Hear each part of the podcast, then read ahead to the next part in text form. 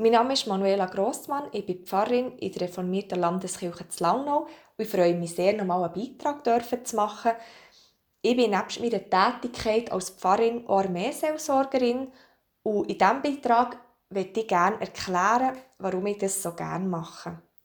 Am meisten beeindruckt mich eigentlich, wie gut die Zusammenarbeit zwischen verschiedenen Disziplinen funktioniert in der Armeeseelsorge.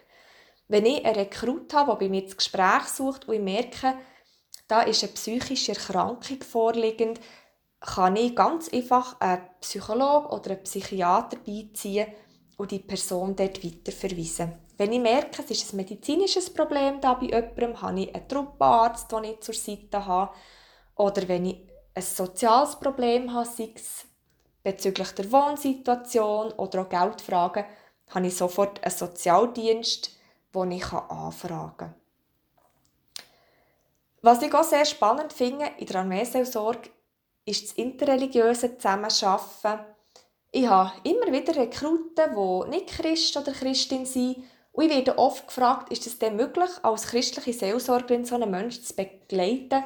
Und ich merke immer wieder, ja, das ist ganz gut möglich.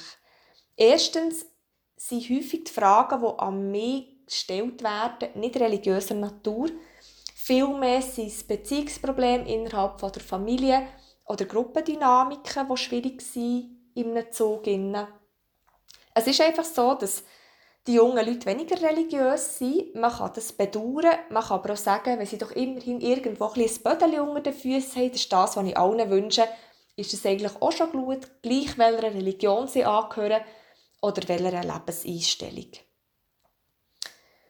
Schön ist aber, dass wir jetzt so zunehmend Leute aus anderen Religionen, die sich daran interessieren, an der Begleitung von Rekruten.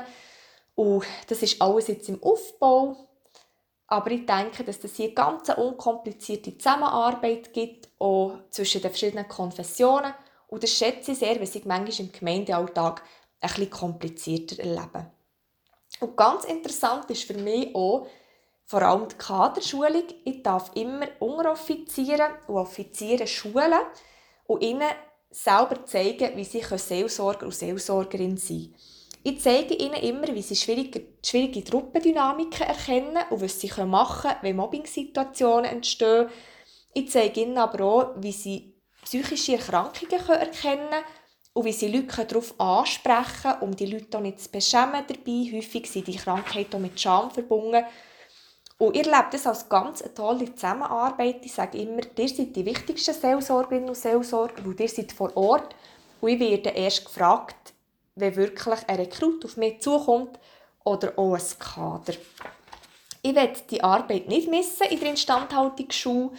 Und ich merke gäng wieder, ich tue mich sehr gerne als Pfarrerin einsetzen für die Armee, weil sie ist da für demokratische Werte zu verteidigen, wie Gleichberechtigung, Religionsfreiheit, Meinungsfreiheit.